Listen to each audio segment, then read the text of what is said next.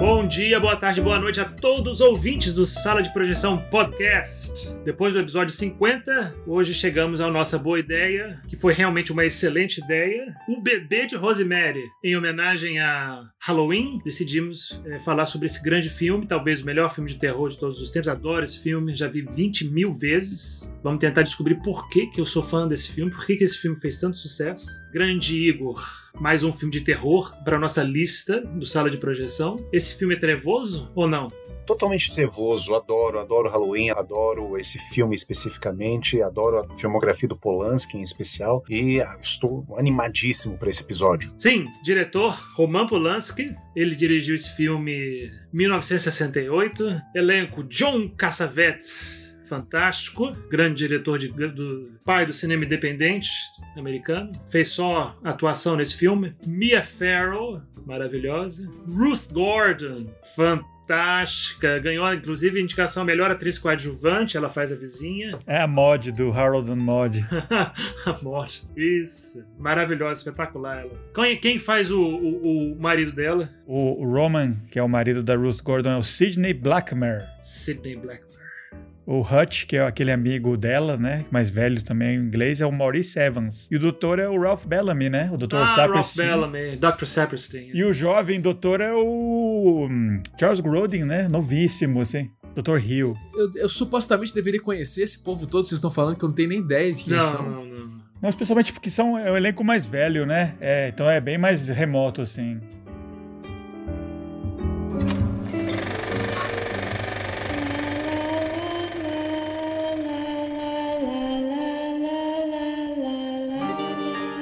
Esse filme é baseado numa obra, né? De um cara chamado Ira Levin. Eu li também. Quem leu, Igor? Não, não, eu não li. Foi o Filipão. É, realmente, eu e o Felipe, a gente tá de acordo. É igualzinho ao filme. Nossa, uma leitura até divertida. Um para um, assim. Num... Que, inclusive, acho que ele fez o roteiro também, né? Então é... Eu li, eu... e depois que eu li, eu reassisti o filme, que eu tinha assistido muitos anos atrás. Eu falei, pô, não precisava nem ter lido o livro. É igual. não, não acrescentou nem tirou nada. E vale assim. a pena ler o livro? Vocês acharam que vale é a pena? muito divertido ler o livro, mas... É porque eu sou muito fã do filme, mas o, eu acho que o Polanski ele deve ter adaptado o filme. Deve ser uma das adaptações mais fiéis da história do cinema, porque é igualzinho. Sim, não, é? não tem nada além ou fora. Seria uma história de horror no livro, não? Sim, claro que é. Terror psicológico, né? A gente vai falar sobre isso no, ao longo do episódio, né? O, o grosso do terror, para mim, não é o aspecto supernatural, né, e demoníaco, e sim aquela sensação de paranoia, de, né, de gaslighting que tá rolando com ela e tal. E no livro é igual, né? Não, só no finalzinho que tem esse aspecto fantástico, né? Mas imagino que no livro deva ser mais sutil, né? É, é de leve, assim. É, tem aquelas cenas de sonho, né, que, que é muito, achei bem escrito, né, que ela não sabe, ela mistura o que ela tá ouvindo na, no apartamento ao lado com o que ela tá sonhando, né? Tem uma cena no livro que ela sonha que tá no barco do, do Kennedy, inclusive, inclusive, que não é tão óbvio no filme. Ele é, tá num barco com o Kennedy, inclusive a, a Jackie... O... Kennedy, presidente Kennedy? É, a Jackie Kennedy, inclusive, fala com ela no... Teve uma hora no filme que é uma atriz que você vê que é bem parecida, né? Que é o momento que fica mais óbvio. Mas no, li, no livro é bem mais... É mais é, vago, né? Mas é, que ela tá ouvindo uma, uma parte, mas tá vendo... Tá sonhando uma parte, ou tem uma hora que, ela, que, ela, que eles drogam ela, né? E carregam. Né? Também no, no filme, no, no, livro, também fica bem é, ambíguo. Ela tá sonhando, mas ela tá ouvindo e tá vendo algumas coisas, né? Que fica um pouquinho mais óbvio no filme, né? Porque tem que mostrar, né? Claro. Eu achei que o filme, revendo o filme, ele peca porque ele, ele não, não fica ambíguo, né? Sobre, sobre um estado de, de delírio psicótico que ela estaria tendo na gravidez, ou, ou se aquilo é mesmo uma seita demoníaca que está querendo trazer o filho do Satã para a Terra. Que eu acho que seria interessante se isso ficasse sutil, né? E no livro imagino que deva ser, porque vocês lerem, leram o livro já com preconceito do, do que vocês viram no filme, né? É, não sei como seria se você não soubesse nada da história, né? Não sei como é que seria o livro, porque eu já sabia do filme, né? Eu acho que no livro também não tem muita dúvida, não. Eu acho que não tem essa ambiguidade que você queria. Por que, que você queria essa ambiguidade? Por que, que você acha que ficaria melhor? Porque fica muito é, fantasioso e até cômico, como tá no filme. Não sei se é porque a atuação e a estética do filme é um pouco datada, mas eu vi o filme e esse terror psicológico não me afetou dessa vez, por exemplo. E não deve ter me afetado no passado, quando eu vi na, na adolescência, porque eu nem lembrava do filme direito. E se fosse tivesse essa ambiguidade, que algo se revelasse mais pro final, seria interessante, assim. Mas então você não sentiu terror psicológico em cima da, da, da protagonista? Zero, zero. Por quê? Não, porque ela passa por um terror psicológico, sim, mas eu digo, o, como telespectador, eu não, eu não me identifiquei, eu não consegui sentir a angústia dela ou algo parecido, entendeu? Você acha que isso é falha do filme? Ou porque é uma coisa sua? Eu acho que, é, além, de ser, é, além de ser um filme antigo, datado, já é um filme da, vamos dizer assim, que você já associa o título com o final dele e tal. Então, é um filme que se você vê uma vez, a segunda vez, por isso que eu acho estranho você ter visto, não sei, nove vezes, porque ah, depois da primeira vez que você vê, ele perde um pouco interesse, né? De ser revisto. Porque você já sabe o final, já sabe tudo. Eu não, eu consigo ver o filme e apreciar ele pelo que ele é, assim. Mesmo sabendo a história, assim, mas. É, mas eu não acho que o bebê de Rosemary é tipo o sexto sentido, assim, que tudo depende de um twist, assim, no final, que. Aí que você entendeu tudo, né? Eu acho que não é o caso, né? Então, realmente você pode rever, porque tem cenas legais e é, é bem filmado. Ah, sim. Mas é, o enredo tem uma estrutura de um suspense que vai se desenrolando e você vai descobrindo coisas à medida que ela vai descobrindo coisas ou ela vai enlouquecendo, né? Uhum. Seria uma possível interpretação. Então, a segunda vez que você vê o filme, você já sabe tudo, não tem muita graça. A parte investigativa, vamos dizer assim, do filme não existe mais para você. É, porque para mim, eu não tenho nenhuma dúvida de que ela está. Não tenho, claro que ela não está enlouquecendo. Claro que ela está sofrendo o assédio de uma de um sabá, de bruxos e bruxas. E o pior sofrimento possível, né? Ela descobriu que o marido dela é um egoísta, filha da puta que colocou a carreira acima de tudo. Não, mas então, mas o filme nesse sentido poderia ser uma alegoria de uma relação, né, que começa uma relação é, feliz, com uma expectativa de que tudo vai ser lindo, nós vamos ter filho, nós vamos ter morar no próximo apartamento, e ela vai descobrindo que o tudo que ela sonhava, a fantasia dela, é o contrário. Inclusive, é, a expectativa do bebê acontece o contrário, né? Eu acho que a última coisa que uma mulher grávida quer ter é o filho do capeta, né?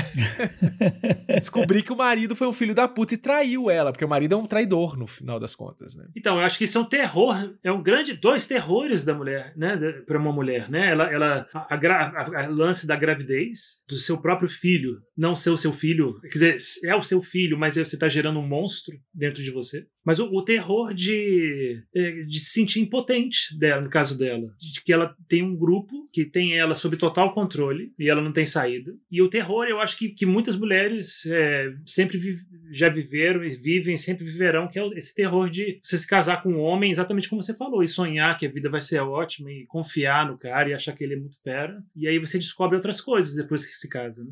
Já, já é um assunto que a gente pode falar, que eu acho que um grande ponto assim, desse filme, que esse ponto toca, especialmente na no público feminino é isso. Que acontece muito comumente, que eu já ouvi muito. Conheço pessoas que passaram por isso, conheço mulheres que passaram por isso, de conhecer um homem e não perceber nada. O, o homem, ele é completamente, ele é sedutor, ele é interessante e ele é apaixonado e começar um relacionamento sério e eventualmente se casar, inclusive, e aí quando se casa e quando tudo assenta, quando a, o casamento e a vida a dois fica trivial e fica normal, o cara muda de uma hora para outra. O cara muda, muda, vai, vai revelando. E aí começa a abusar e começa a ser abusivo e começa a ser violento e começa, sabe, e, e mostra um lado que você nunca ela nunca sabia, não, não sabia que existia, não tinha ideia. Né? E vem cá, uma pergunta para quem leu, vocês que leram o livro. No, no filme não fica claro se o marido dela ele entra para a seita posteriormente ou o próprio casamento dele com ela já, já era uma estratégia para levá-la àquela situação. Ele, ele, ele vende a alma dele posteriormente ou não? Eu acho que não. O livro é a partir da, da, dele ser apresentado ao casal de vizinhos, né? Dos velhinhos. É... é, o filme também deixa isso claro. No livro ele insiste um pouco mais que ele, eles já tinham alugado um outro lugar, que já já já estava meio que fechando, e ela que insistiu muito para ir para esse prédio, né? No filme também, mas no, no, livro um pouquinho até mais, assim, que ele não, não sei o que, é, eu vou tentar, mas não sei se vai dar, já tá meio comprometido lá. Então, mas aí a partir do, do da apresentação dele pro, pros castavetes, aí ele é seduzido, né? Então não, a armação não é tão do começo, né? da, não é prévia ao filme, não, ou à história. Igor. É, Digão, é, já entrando nesse assunto aí, já que você estava querendo falar né, dos tópicos do filme, eu acho que um dos tópicos desse filme, e até eu diria, arriscaria dizer que um dos tópicos de vários filmes do Polanski também, assim, o grande horror desse filme, é, além de todas essas coisas que vocês mencionaram, né, assim, essa suspeita que se recai sobre a pessoa que você ama, com quem você está dividindo sua vida, eu acho que é, um outro horror mais geral, com o qual a gente pode se relacionar, é o horror frente à possibilidade possibilidade de dispossessão, a ideia de que você não possui mais a sua vida. Né? Então a coitada Rosemary ela se vê cercada de um grupo de vizinhos que aparentemente são apenas é, sem noção e incômodos, gostam de meter o bedelho onde eles não foram chamados, umas senhoras aposentadas ocupadas que falam muito alto, que se vestem de forma esdrúxula, assim, quase que em oposição a ela, ela com uma mulher elegante, discreta, né? E as vizinhas com umas roupas muito coloridas, muito chamativas, né? Então você vê a sua vida invadida por esses personagens que tomam conta da sua vida e te despossuem, te tiram daquilo que é seu. Então a Rosemary se vê despossuída do próprio lar dela. Aliás, a única coisa que seria totalmente dela, que é o relacionamento dela e a gravidez dela, o filho dela, nem a ela isso pertence. Isso pertence a seita, isso pertence a Satã, isso pertence a uma outra força maior que está controlando ela. Então acho que esse seria é, um dos grandes horrores do filme com o qual a gente pode se relacionar. Com certeza. É uma boa observação isso, né? Que eu vejo, por exemplo, mulheres, inclusive mulheres grávidas, né? Que, que não no sentido talvez de ser despossuída, né? Mas ela, elas são invadidas por diversos discursos dominantes, muitas vezes discursos das, das indústrias, né? Da, da, indústria, vamos dizer assim, mais uma vez falando mal, né? Do, do campo aí da medicina, né? É, ou, ou da, sabe? Ah, tem, tem, essa coisa, ah, faço parto normal, faço cesárea, vou contratar uma doula, vou, tem que fazer em casa, tem que ser coisa naturista, não sei como é que é. Então, a, a, como a gravidez não é algo que vem, né, com um manual, você, naturalmente, né, não é, não é algo transmitido, não é, não é algo Hoje em dia é o que... contrário, né? Você não acha não que hoje em dia a gravidez ela vem com mil manuais e um outro estresse que a mulher, as mulheres hoje em dia grávidas sentem é, é que elas podem estar perdendo alguma coisa que algum manual diz que era fundamental e ela não leu todos os manuais e ela não fez e tal, e aí... É, não, é isso que eu quero, é isso que eu queria dizer, na verdade, né? É isso que eu queria dizer, na verdade, não vem assim, a, a mulher não tem a maternidade como algo, como um instinto, né? A maternidade acaba sendo aprendida, e aprendida com o meio social em que você está, né? Como você vai conduzir, né? O que deve ser feito, como os homens devem, devem se portar, etc. E a relação também com o discurso médico em relação a isso. E os vários outros discursos que vêm também, essa coisa holística e tal. Então, acaba que a, a, no, no, filme tem, o, tem uma coisa interessante que é o, o médico dela, né, que já é um, um membro da seita, fala: olha, você não conversa com suas amigas. Cada gravidez é única. Não vale livro, não lê livros, não converse com suas amigas. Isso, isso no, no primeiro momento é muito positivo, que é a sua gravidez, a sua maternidade é singular. A sua experiência ninguém vai reproduzir, né? Então, no começo você até compra o discurso desse cara que fala: nossa, ele, né? Ele não vem impor um saber acima do, do da experiência singular dessa mulher. Mas no fundo ele tá escondendo que ela tá sendo dominada pelo saber dele, né? Que é o saber ali satânico, que eles estão querendo produzir um filho do, do capeta, né? Mas então acho que também essa é outra coisa que o filme traz, que é essa angústia da mulher que vai, vai vamos dizer assim, ela não tem um conhecimento original, isso que eu quis dizer que não, não vem com o manual, né? Não vem com o manual dela. Não tem um conhecimento original sobre aqui, e autêntico sobre aquilo que vai ser produzido na gravidez dela, né? Ela vai ser influenciada pelos discursos que dominam. E dependendo da época, por exemplo, aquela coisa do, que eu falei da, da cesárea, né? Há uns anos atrás, a cesárea era procedimento default, né? Era, era o padrão. Depois isso foi questionado. E hoje em dia, se você fala que vai fazer uma cesárea, vai vir um monte de gente falar: nossa, que absurdo, tem que ser natural, tem que ser em casa, tem que ser dentro da banheira, tem que tocar música clássica enquanto você tá parindo. Ou seja, então tem toda essa. É, é isso que. Fazendo referência a isso que o Igor falou, né? A pessoa perde a possessão de si mesma pro, pros outros, né? E isso acontece no filme de forma radical, né? As pessoas não, é, não é que nem um bicho, né? Que nem um gato que gravida e quando chega a hora meio que você até acompanha e ele sabe, ela sabe o que tá fazendo, né? Mais ou menos. A gata sabe o que tá lidando. A pessoa não precisa de todo um e, e de cada não só a época altera, mas uh, o país, né? Imagino que no Japão onde o Diego tá tem toda uma filosofia diferente, né? Aqui no Brasil é outra. Aí se você vai no Brasil, mas é no, na Amazônia é outro.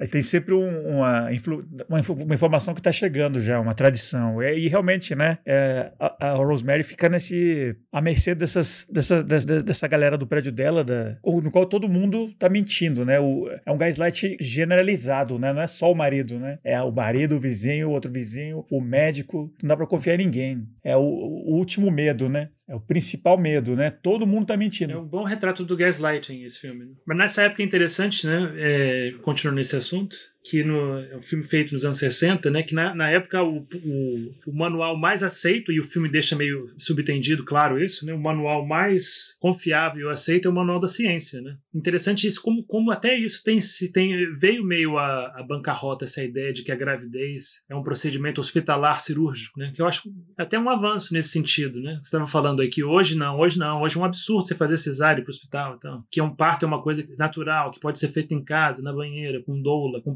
parteira, né? Inclusive tem uma hora na, no final, assim, que é quando ela já vai ter o filho mesmo, né? Que ela tá sendo segurada, amarrada, drogada, que ela diz, não, é, vocês me, você tinha me prometido que seria no hospital, num ambiente estéreo. Isso. Um ambiente estéreo ela tava querendo. e hoje é o contrário, né? Hoje o ambiente é, é caseiro, é, é, é, quentinho, né? Com luz, meia luz. A mulher pode escolher a posição que ela quer. Às vezes a, a mulher tem várias mulheres que não querem nenhum médico se tiver uma emergência lá, né? Por exemplo. Né? Então é Interessante como as coisas evoluíram, mudaram para hoje em dia. É, mas é isso que o André está falando, né? É, é a, a, gravidez, ela, ela, o conceito de cultural e, a, e, os costumes com relação à gravidez estão mudando bastante, né? Bem rápido hoje em dia. Nós estamos desfalcados porque um dos nossos membros, o Gustavo, está nesses dias agora já está na, na véspera de ter que lidar com tudo isso. Já está com um centímetro de dilatação, né?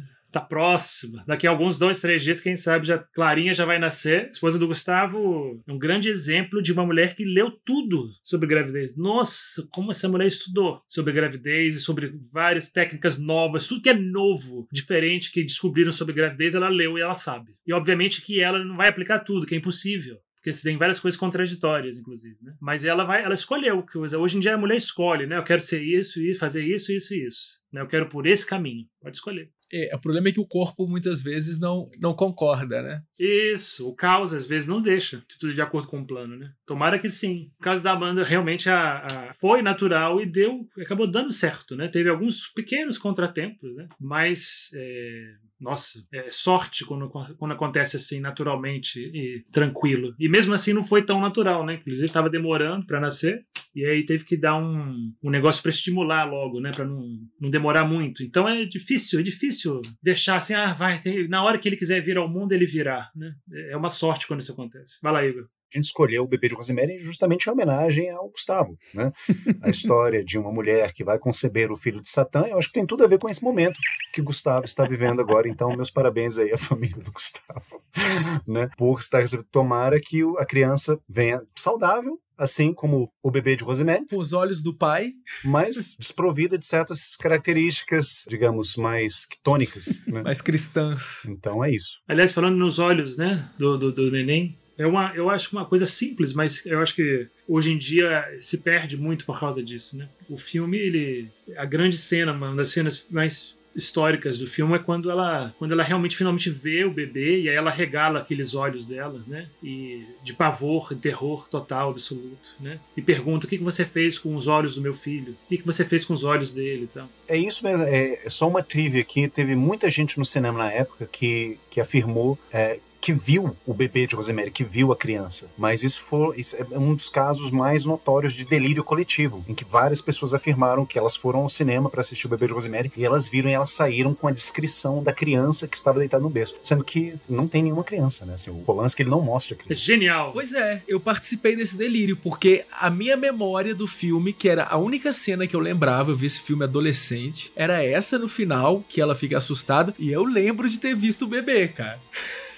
Delírio, total. Eu nunca vi um bebê, já vi Porque eu acho que é, é, uma, é uma. É tão esperado, é tão esperado você ver a criança, né? Porque isso é uma coisa interessante do filme, né? Como ele é construído e como o Igor disse antes da gente começar a gravar, né? Brincando, falou: ah, vocês aí, psicanalistas, vão falar aí do, do objeto que ninguém vê, objeto perdido, etc, etc. Realmente é interessante, porque o filme inteiro se passa em torno de um objeto, que é o filho, o bebê, que tá no título, só que ele nunca é visto. E é curioso as pessoas, como o Igor falou, né? Ter esse relato de que pessoas viram o bebê. Curiosíssimo. Ainda porque é incrível, né? Hoje, com a tecnologia, certamente ele teria sido mostrado se tiver, o filme tivesse sido feito hoje. Né? Mas como não tinha tecnologia na época, né? E, e, como é que você vai mostrar um neném com, com os olhos assim, né? Endemoniados e tal? É, não tinha como fazer, né? Ia ficar mal feito, ia ficar ridículo.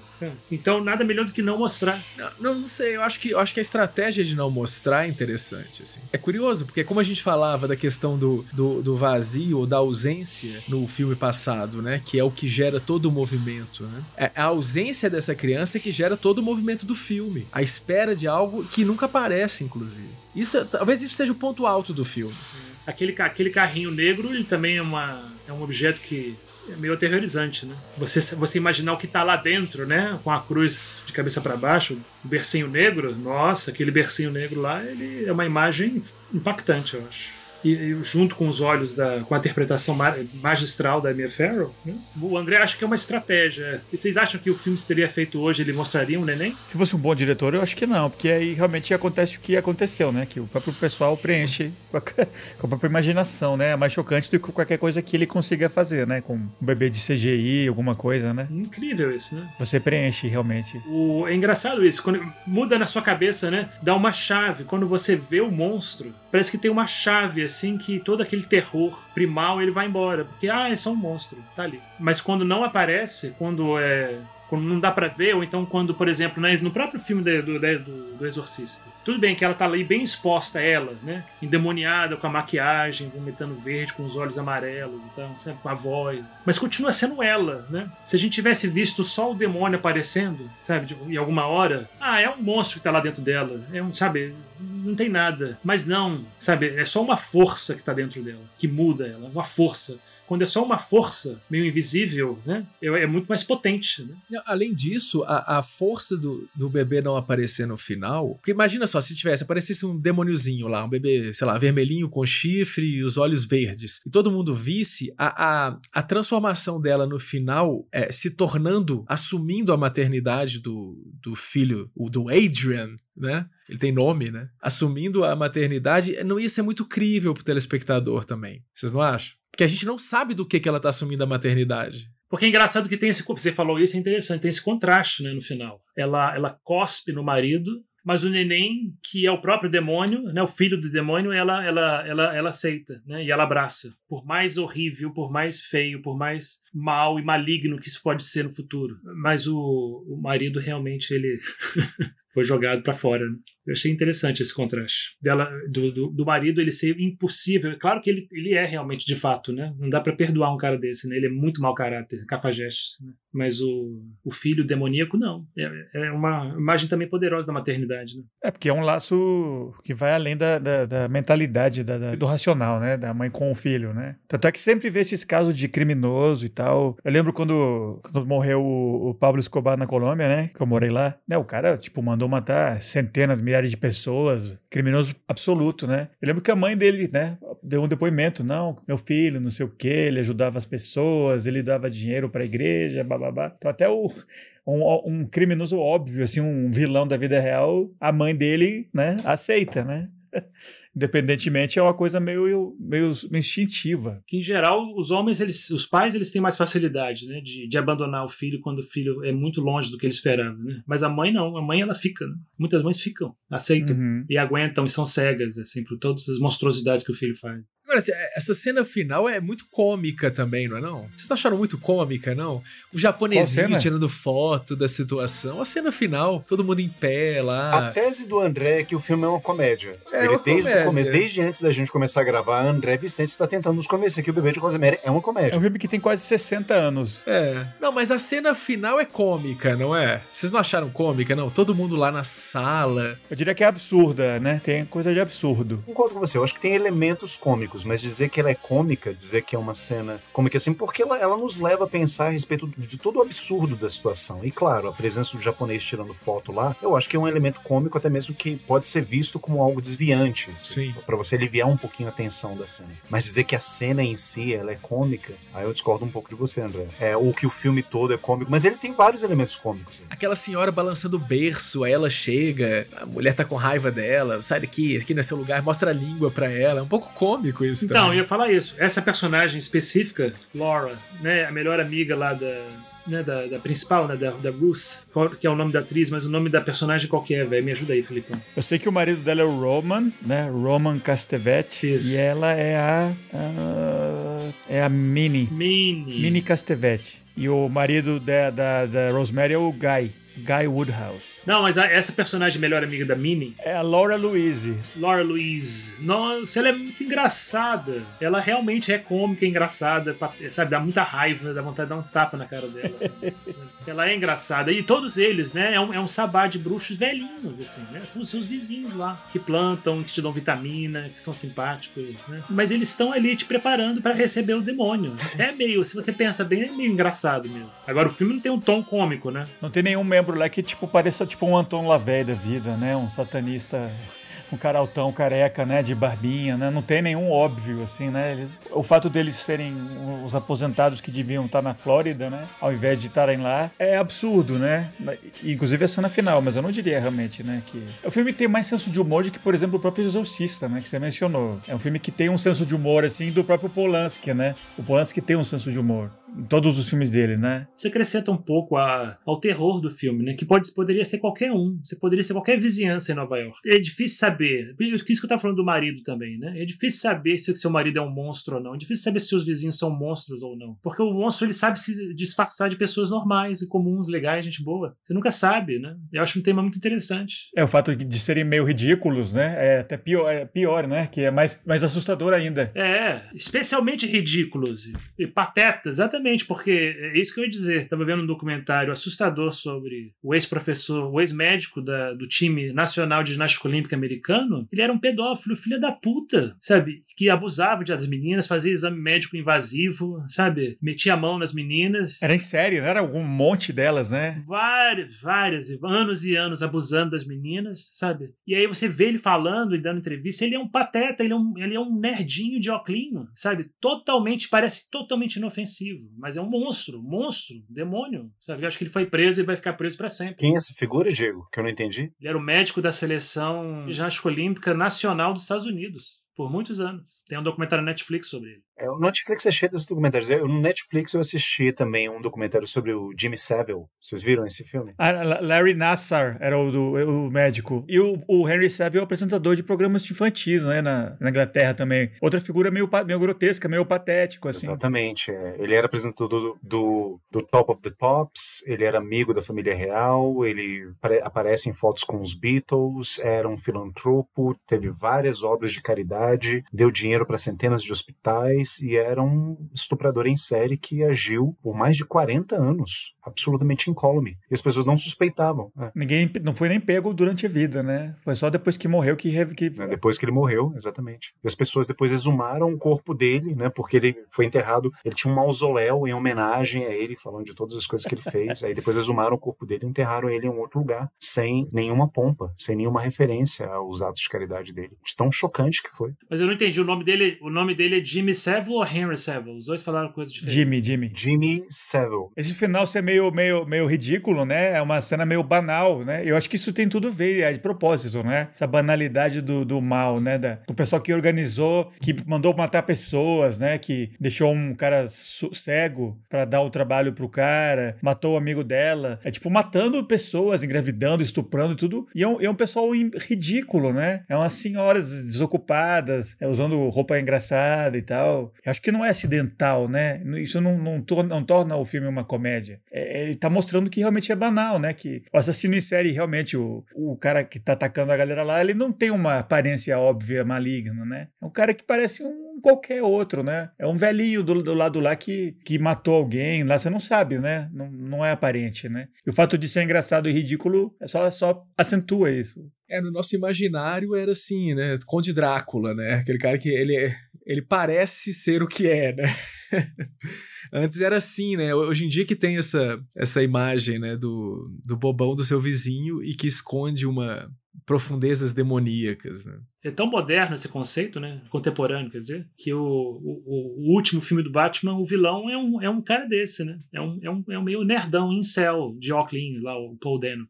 O Charada é um incel desses que fica no, no porão lá, na internet o dia inteiro e tal, sabe? E ele na rua lá, tomando um cafezinho, ninguém vai saber, né, que ele é o charada. Isso foi uma sacada muito interessante, do, tanto do livro quanto do filme da, do bebê, né? Porque realmente, se fosse feito 10, 15 anos antes, certamente seria um, um Boris Karloff da vida, né? O líder da seita, né? Obviamente uma figura assim, Christopher Lee, né? Tem uma voz assim assustadora por a presença, né? Não, é banal, é uma senhora baixinha, encherida, biblioteira, o marido bonachão, é, é a, a, velhinha ridícula lá que dá língua quando tá frustrada, etc. Esse pessoal aí que, que tá detonando a sua vida, né? Tá, tá mexendo os pauzinhos. Engraçado que o Polanski ele deu mais, mais voz e mais espaço, inclusive, pra, pra, pra Minnie, né? Pra mulher do casal. É, mas no livro, inclusive, é isso, né? Porque ela é a ponte entre a Seita e a, a, Rosemary, né? Quem lida com ela direto é, é, a, é a, a Minnie, a velhinha, que vai lá, é, que já começa a é, perguntar se tem filho, se quer ter filho, né? Que tem essa jogada do, de uma outra que ia ser que se matou, né? Ou, ou que cai do prédio e quando eles são apresentados, aí eles vão atrás do, da opção B, que é a Rosemary. Então é através dela, né? Que é uma figura da vizinha, né? Que é meio chata, mas é só isso na visão dela, né? É aquela velhinha conversadeira demais. Quando ouve a campainha lá, ela diz: ai, não, não abre para ela. Esse é o, é, é o máximo do, do, incômodo, né? No, na cabeça da Rosemary. Ela não nem imagina tudo que tá rolando por trás. Mas eu digo assim também que ela, a Minnie também, ela, é, ela meio que comanda a situação ali, né? O, Roman Castavetes é tipo um rei representativo, uma figura de representação, né? Seria tipo um embaixador. Mas ela que tá lá fazendo tudo. Ela é realmente uma figura bem bem maléfica, bem maligna também, né? É, a bruxona. Só não mais do que o marido dela, né? de fato, ele tá muito canastrão, o André falou, né? Mas é um personagem sujo, é um personagem slime, né? Personagem Guy, né? O personagem do, do John Cassavetes. Né? É, eu acho que ele é o pior de todos, né? Que ele era, ele era o marido dela e ele, ele foi convencido, né? Pra... É, e ele, ele só vai ficar famoso. Ele, ele vendeu completamente ao filho, a mulher, a esposa e tudo, por um, e se filiou a um, a um sabá de bruxos, um covil das bruxas, porque ele queria dinheiro, mais nada. Não sei se tu sabe exatamente assim. Eu não gostei da interpretação dele por causa disso, porque tem alguns momentos que ele quer parecer que tem uma crise de consciência, né? Na cena final, quando ela vê o, o aquela situação e o bebê, ela olha para ele, ele, ele baixa a cabeça, como se estivesse arrependido e tal, mas ele não convence, né? Em nenhum momento você acha que ele tá tendo uma crise de consciência pelo que ele tá, tá fazendo, né? Deve ser de propósito, não acha não? Que será que ele tá tendo uma real crise de consciência ou será que ele tá fingindo para ela que ele está tendo uma crise de consciência de forma a ganhá-la novamente? Pois é, mas eu acho que seria interessante se os personagens fossem mais profundos nesse sentido, né? Acho que uma crise de consciência faria dele mais um personagem mais profundo? Eu acho, eu achei os personagens todos muito é, unidimensionais, assim. Eu não senti, não. Talvez você curta ler o livro, né? Que expande um pouquinho mais. Mas realmente você não conhece muito da família dela, dele. É basicamente isso a história, né? Mas eu acho que. É um recorte mesmo. É um recorte. É, porque ele, se quer, é, ele quer falar sobre esses assuntos, né? Então não, não é uma história épica, né? É bem pequeno o escopo dela, né? É a mulher grávida e essa, essa relação de, de poder ao redor dela, essa, essas mentiras e tal, essa sensação de, de, de impotência, uh, paranoia, quem que ela confia não, ela tá frágil. É esse, o que ele quer falar sobre isso, né? Eu acho que é um, é um terror, assim, do talvez um dos maiores motivos, né, leitmotivs, talvez as maiores formas de causar terror no cinema e na arte é, é, quando o personagem, como o Igor falou, né, é despossuído, né, quando o personagem ele tem perda da autonomia dele. Quando você perde sua autonomia, quando você perde sua liberdade. E em alguns momentos você acha que ela vai conseguir, né, é, se desvencilhar disso, né? Porque ela começa por meio inclusive do, do presente que aquele amigo deles, né, que é, que é assassinado, é colocado em coma, ele manda um livro para ela que revelaria a, a, o que tá por, por, trás do disfarce dessa seita, né? E aí parece que o filme vai dar uma guinada, assim, mas ela não consegue, né? Ela é totalmente impotente no final das contas, né? Mas ela tenta, não é possível que você nessa hora não, não, não se identificou com ela, né? Não, não torceu para que ela conquistasse a autonomia dela de volta. Nossa! Sim, sim. Nessa hora você tá totalmente ali torcendo por ela, ali com ela, né? Junto com ela. Você quer que ela fuja. Torcendo para ela conseguir fugir, exatamente. Né? Acho que até aí, se o filme ele fosse feito hoje em dia, eu suspeito que o final ele teria sido bem diferente. Não porque eles mostrassem um bebê demoníaco, mas ao contrário, talvez porque ela, justamente aí nesse momento, ela conseguiria desvendar toda essa conspiração em torno dela e ela conseguiria escapar de alguma forma, e o final seria o reestabelecimento do status quo com ela, de repente casada com um outro marido, um bom marido, e tendo o filho dela uh, da forma como ela, como ela quis. A maioria, o, eu acho que o grande pecado na maioria do, do, dos filmes de horror hoje em dia é que eles buscam isso. O final é sempre um reestabelecimento do status quo. As coisas sempre voltam ao que elas eram antes antes, ah, como se nada tivesse acontecido. É, nesse sentido, eu acho que, por exemplo, o Exorcista, que muita gente fala desse filme, né? Eu acho que um dos grandes méritos do Exorcista é justamente porque é um filme bem explícito, né? Ele é bem na cara, assim, ele mostra tudo, né? Eu acho que foi um dos primeiros filmes de horror que mostram, assim, verdadeiramente, né? O demônio, a mulher, a menina sendo possuída pelo demônio e vomitando aquela coisa toda nojenta. É um filme bem explícito, assim. Até então o horror não era tão assim. É, mas um demérito dele é que quando o filme acaba, né? Desculpe, spoilers para quem não assistiu O Exorcista. É, a menina volta a ter a vida que ela tinha antes, como se nada tivesse acontecido. E alguém comenta, inclusive, com um dos personagens, né? Que ela não se lembrava de nada, ou seja, como se nada tivesse acontecido. E o Polanski, ele não te dá esse respaldo, ele não te dá esse consolo. Né? Você termina no clímax do, do, do horror, sabe? Aquilo realmente está acontecendo. Então, por esse, por esse motivo, é, é, André, eu, eu, eu, acho interessante sua leitura do filme, mas assim, eu, eu, eu, tendo a ficar um pouquinho atrás, porque eu acho que é uma, uma visão muito de psicanalista sua, né? Enxergar isso como uma alegoria. Porque a partir do momento que você vê isso como uma alegoria, tá, isso é uma metáfora, isso é teatro, isso é encenação. Mas a partir do momento que você, de repente, sabe, suspende a sua crença e reconhece a possibilidade desse horror realmente estar tá acontecendo, quer você acredite em Satã ou não, cara, o que está havendo na, na, na, na vida desses personagens é realmente é a definição de horror, né? É um evento que muda totalmente a sua perspectiva das coisas. E alguém já, já conheceu alguém assim que parecia inocente, tranquilo no início e depois mudou? Alguém já teve uma namorada do, do inferno, assim? Demoníaca? Eu acho que eu sou um namorado do inferno, né? Na verdade, assim. Eu acho que eu. Igual o Gaia aqui do grupo. Alguém, al, algumas das minhas ex que estiver escutando esse podcast, eu até peço desculpas, assim, porque, verdade, essa, esse perfil se enquadra a mim, na verdade. Você começa inocente, depois se revela como filho de Satã. Eu acho que isso se aplica muito a mim. E, Igor, como você não é trevoso nem um pouco, né? Se você chegar num prédio lá e tiver um, um grupo de satanistas lá pra te convidando e não sei o que, acho que você ia topar, velho. Como você é, você é o trevosão do grupo, velho, porra. Nossa, eu seria totalmente um dos, um dos velhinhos lá, né, que iria tricotar na casa do outro, pra eu, eu fazer vitamina. Eu adorei essa imagem. Para mim, essa é a melhor imagem, a imagem que sintetiza o filme. Satanista velhinho que faz vitamina e oferece pras grávidas. Nossa, eu super ia ser o satanista que ia oferecer vitamina pros meus vizinhos. Que é uma vitamina, que é um smoothie. Herbalife, assim, eu, eu tô aqui no. Nossa, eu tive uma experiência horrível com Herbalife uma vez. Acho que eu fui vítima de uma seita. ó, seita da vida, da vida real, ó. Isso é um sabá, velho. Sabá capitalista aí. Piramidal. É, certeza. Detalhe que, uma bobagem, vocês falaram que o filme foi, foi lançado em 68, foi isso? Uhum. É, ele se passa em 66, né? 1966. Isso. É. Por causa do, do, número, né? É, por causa do número, né? E tem uma hora que o. É, é o anticristo que tá nascendo, o Adrian, né? É. Ele fala: ah, agora é hoje é, é o ano. É o ano 1. Um. Ano um, número 1, um, né? Vai começar a nova contagem. Do... É, foi um filme que começou uma onda desse. Inclusive, o próprio The Homem não existiria se não fosse o bebê de Rosemary, né? Que se o bebê de Rosemary já tivesse nascido, né? A profecia, né? Que é a profecia, que, que é o Damien, né, naquele filme. Maravilhoso. Outros dos melhores filmes de todos os tempos. Fala aí, Igor. Outro filme muito bom, assim. Uma, uma triviazinha, assim, sabe, pra quem é fã de horror, que são poucos, imagino. Mas, assim, na verdade, eu tô fazendo pesquisas para esse filme, né, eu descobri que o, o livro que começou com essa onda toda, né, de é, terror satânico, né, que precede, inclusive, o Bebê de Rosemary e o Exorcista, né, os livros, e, consequentemente, os filmes, é um livro uh, do qual se fala muito pouco hoje, chamado uh, A Case Against Satan. E eu, é um livro pequenininho, eu li uh, recentemente, é, de um cara chamado Russell Ray, que foi o primeiro livro que mostra um exorcismo e possessão demoníaca e tudo mais, foi o livro que lançou a moda, o horror demoníaco, né? E, aí, e daí depois veio é, o R11 com o Baby Rosemary, o, o William Platter Beatty.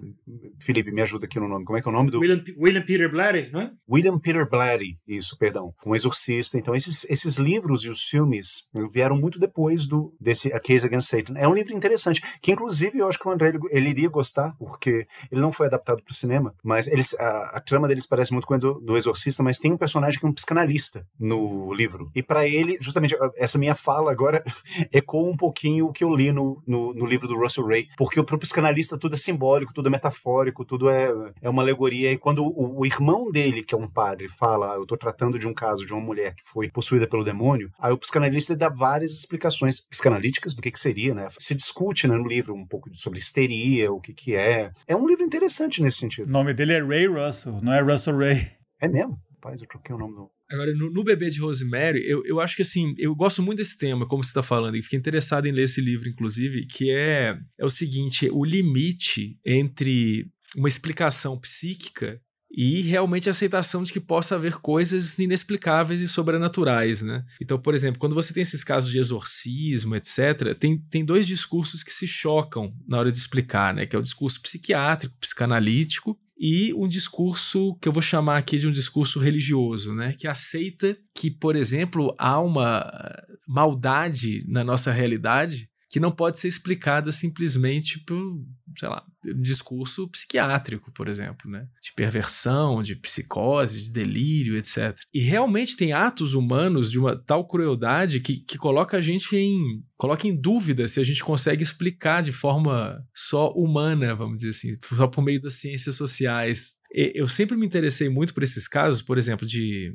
até de exorcismo mesmo, né? Em que em que há um limite para a explicação científica né, de, de certos atos da mente humana. Assim que te levam a crer mesmo. O, o, próprio livro do Exorcista, ele começa com uma epígrafe, ele descreve, se eu não me engano, uns crimes de guerra. Eu não me lembro qual, qual guerra ou qual um genocídio específico. Mas a descrição da, do ato de maldade era de, de tal crueldade, assim, que é muito difícil você pensar aquilo e você explicar em termos racionais. Então, esse filme do Bebê Rosemary não tem isso. Tipo tortura e coisa assim, né? Eu vou dar, vou dar um, um exemplo que eu, eu há não muito tempo eu li, eu tava lendo um livro, eu acho que era, era alguma coisa sobre isso, inclusive, assim, sobre possessão e tal. Tem uma descrição de uma é, eu não sei se era um contexto de guerra também, mas em, em homens que invadem algum lugar ou uma, uma cidade, não sei o que que era, e aí o livro descreve nitidamente o que, que eles faziam com as mulheres, assim. Era um negócio, é, era mais ou menos assim, se eu, se eu não me, me engano. Um determinado momento eles atacam mulheres grávidas e eles abrem a barriga das mulheres vivas, tiram o bebê de dentro, o feto, acho que mutilam o bebê e dão para as próprias mulheres comerem os pedaços dos filhos. Então, quando você vê atos dessa natureza, você se pergunta se essa pessoa não está possuída pelo demônio, sabe? Tipo,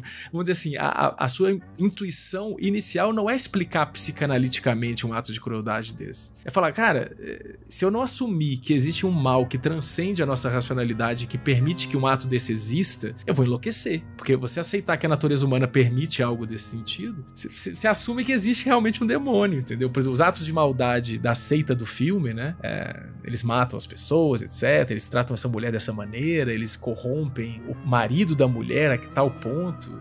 E, e, e a ponto de trazer um demônio, né? Vamos dizer uma coisa assim.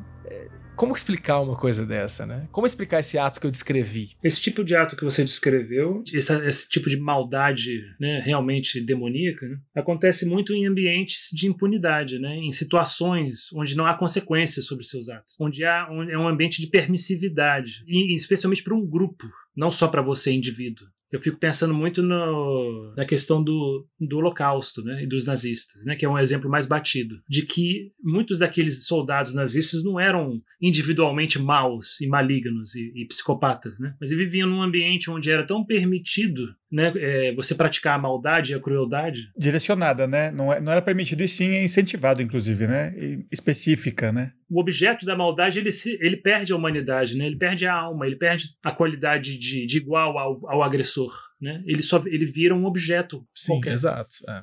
E é meio que acontece com a, com a Rosemary no filme. O marido, ele, quando ele começa a perceber que ele pode conseguir todos os sonhos dele e conquistar tudo que ele sempre quis, se ele se afiliar a esse, esse covil, ela perde, ela, ela se transforma em mero objeto. Exa exato, o corpo dela se transforma num instrumento do desejo dos outros, das outras pessoas, né? Então, o objetivo da seita é fazer é, vir à luz o filho do demônio, né? Eles cultuam isso. E ela se transforma só num objeto. O corpo dela pode sofrer qualquer coisa se aquilo permitir que o desejo dele se realizem, né? Assim como ela virou um instrumento para o marido também, que queria a fama, queria o dinheiro, etc. Então, é claro, como você falou também no, no caso do Holocausto, né? Existe todo um discurso construído lentamente que transforma aquele outro em algo que não deve ser respeitado, que é algo diferente, que é algo pior. E aí volta aquela questão que o Igor sempre traz, né? Do, de um objeto que é abjeto, né? que ele pode ser é, corrompido, destruído, violentado, etc.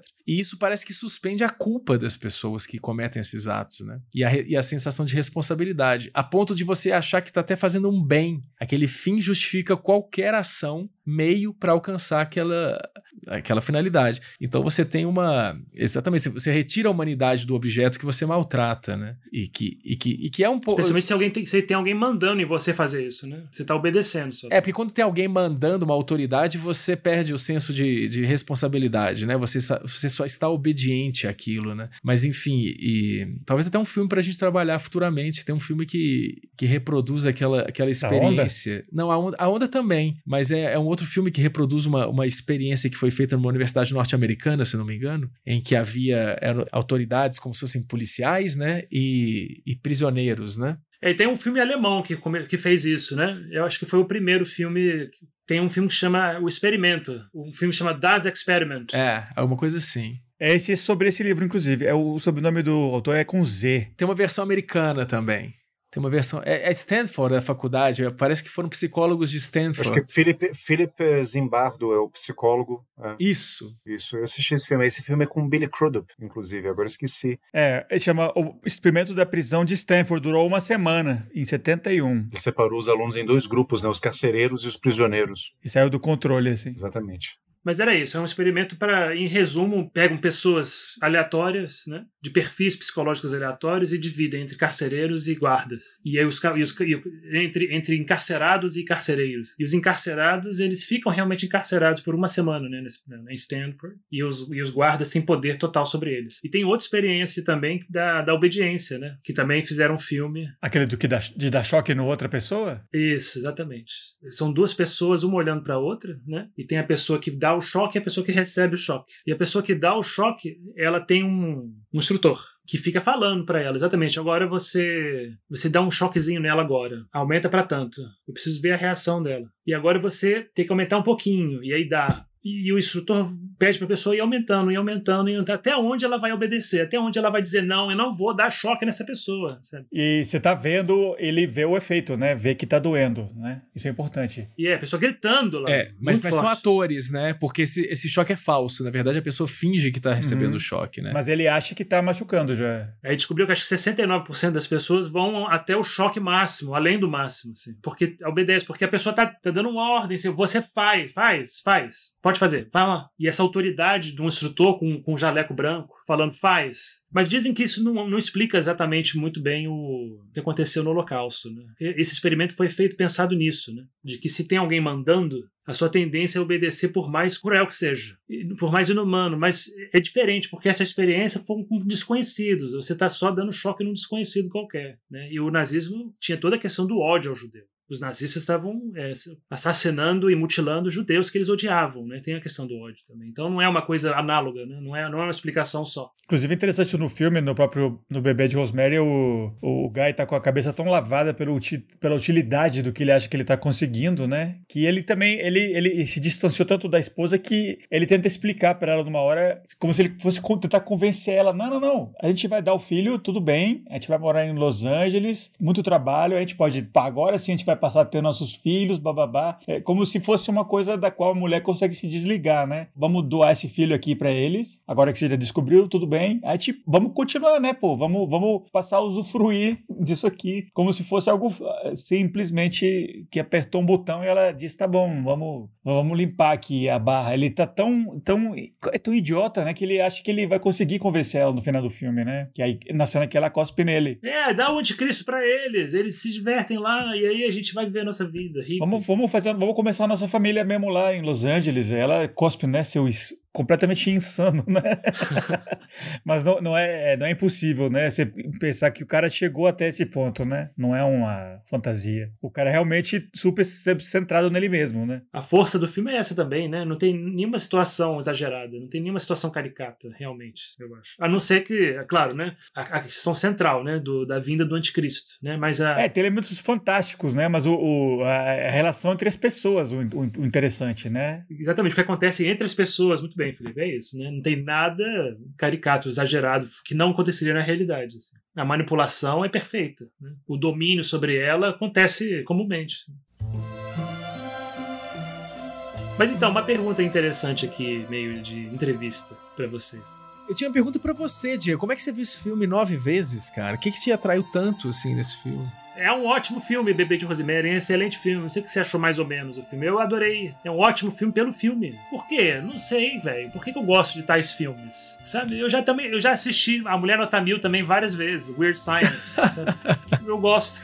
Esse dava um episódio, viu? Eu não sei explicar por que que eu gosto de Weird Science e curtindo a vida doida de John Hughes, sabe? Eu já também mil vezes, mas Bebê de Rosemary, eu acho que. Eu já falei pra vocês também, né? Eu gosto da, desse drama. Eu, eu realmente torço pro personagem, me identifico e vou lá e, e, e e sinto o filme, experiencio o filme pela perspectiva do personagem. Quando o personagem, especialmente quando o personagem perde autonomia, perde poder, sabe? E ele tá tentando fugir, fugir, fugir, mas não tem escapatória, sabe? Sempre tem algo mais forte que ele que não deixa ele embora, que não deixa ele recuperar a, a liberdade e a autonomia. Eu gosto de filme onde tem, onde o, o vilão ele persegue sem fim. Não tem como o vilão parar de perseguir, parar de ir atrás de você e parar de te controlar e te aterrorizar e torturar. Não tem, não tem, não vai parar, não tem negociação com esse vilão, não tem. No final ela tem uma redenção, né? Porque ela, ela sai da posição de sofrimento e de manipulação. Porque quando ela assume a maternidade, ela dá a volta por cima disso, né? Afinal, meio irônico, né? Ela, ela, ela, ela olha pro filho dela, né? Por mais que seja meio, meio demônio, meio humano, é uma visão materna no final, né? A expressão da cara dela. Tipo assim, vocês não vão tirar o meu desejo, não vão me impedir de realizar meu desejo de ser mãe. Eu quero ser mãe e eu vou ser mãe. Foda-se vocês, sabe? Eu vou ser a mãe do Adrian, né? Acabou. É. Não é? É, porque a- até então ela seria só, ela seria só o- vessel, né? Ela seria só o vaso e o instrumento pra gerar aquele o desejo da, da seita, né? Mas no final ela incorpora isso, né? É uma Ela se impôs, né? Como uma mãe, né? Ela não foi um bebê de aluguel, não, uma barriga de aluguel do demônio, né? Ela realmente era mãe. Ela, Inclusive a bruxa que tá balançando, né? Ela toca, faz a mulher sair de lá, né? Correr. Ela, ela ganha poder, né? No final ela se empodera, né? Sim. É o fim do mundo, né? Dali pra frente. Mas é um final meio entre.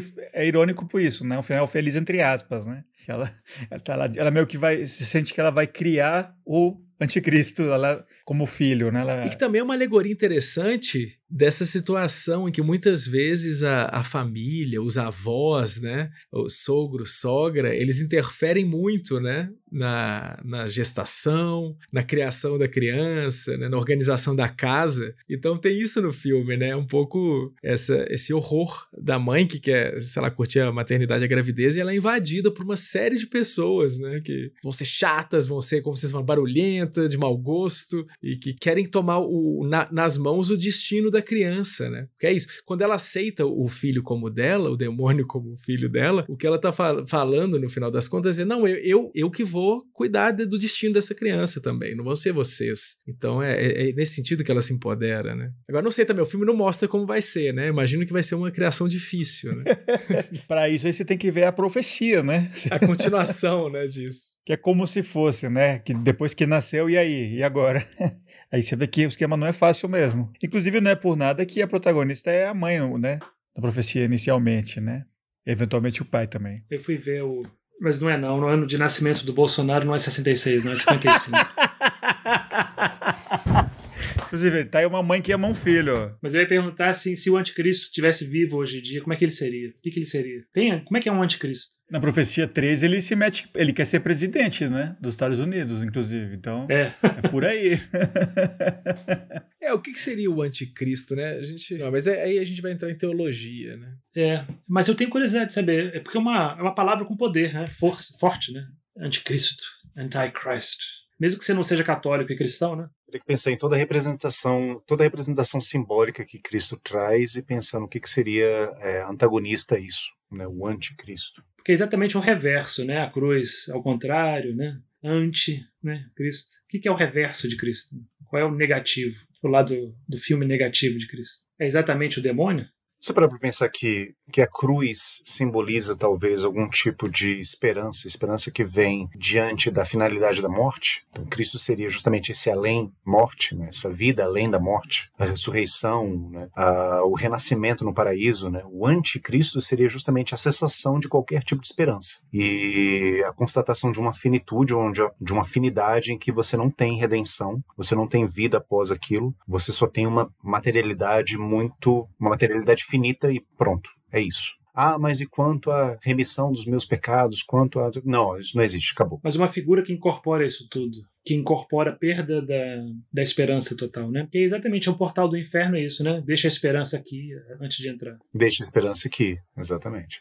E é uma. E todos dizem isso, né? Eu acho que eu até mencionei esse, esse aforismo no, no episódio do, do Tudo em Todo Lugar, né? De que o, o deprimido ele não, não consegue ver futuro na vida. Né? A pessoa melancólica e deprimida e fechada, ela não, não consegue ver um futuro melhor. Só vive o momento de uma maneira melancólica e triste. Então você não conseguir vislumbrar que, né, que você pode melhorar, que a vida pode ser melhor, é um, é um esse tipo de um inferno, né? Exatamente. Eu li isso, eu acho que um ensaio comentando a respeito do inferno de Dante, dizendo que na verdade o grande horror do inferno é esse eterno distanciamento da possibilidade de um paraíso. Seja, você se encontra num lugar em que o paraíso não é mais uma possibilidade para você, nunca mais, nunca mais. Você está eternamente preso naquele lugar, longe de Deus, longe da luz, longe do paraíso, longe da redenção longe do perdão, longe de tudo, né?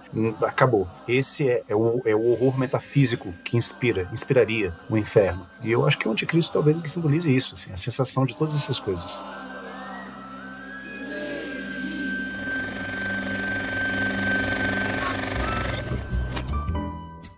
Então, esse foi mais um Sala de Projeção Podcast. É, adorei. Esse foi um episódio mais despretensioso, né? Mas a gente adorei a conversa, foi bom. Foi um bom bate-papo entre amigos. Espero que tenham gostado. Recomendo muitíssimo Bebê de Rosemary como filme. Filmaço. A não ser que você esteja grávida e muito sensível, né? Mas é um vale a pena assistir esse filme. Um grande abraço para Igor de Campos, muito obrigado.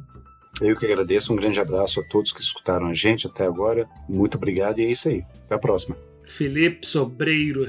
Isso aí, pessoal. Valeu demais por ter ouvido. Espero que tenham gostado também. Até o próximo. Foi ótimo, maravilhoso. Tô, tô, bem na expectativa de ver como é que vai ser essa ilustração do bebê de Rosemary do Filipão. Acho que vai ser boa. E André Vicente, Notacho, valeu demais. Aí, Obrigado. Boa noite. Espero que, espero que as pessoas que vejam o filme fiquem incentivadas aí à, à maternidade. e cuidado com esses maridos aí, né? E é isso aí. Eu adorei. Um grande abraço e anuncio agora o próximo filme ou próximos filmes. Vamos fazer um episódio. Uau, um episódio sobre a trilogia O Senhor dos Anéis. The Lord of the Rings, dirigido pelo Peter Jackson, né, com esses filmes que você já, todo mundo já conhece, todo mundo já viu, imagina, né? Viggo Mortensen, Elijah Wood, né, galera toda. Vamos falar sobre os três filmes, vamos falar sobre Tolkien, vamos falar sobre o Hobbit, o livro, falar sobre essa obra imensa, né, e sobre o autor, a gente é fã do Tolkien também. Então, quem é fã de Tolkien, quem é fã de Senhor dos Anéis, quem é fã de Hobbit, quem é fã de todo essa, esse universo, não perca o próximo episódio, vai ser fantástico. E é isso aí, um grande abraço e a gente se vê. Até mais.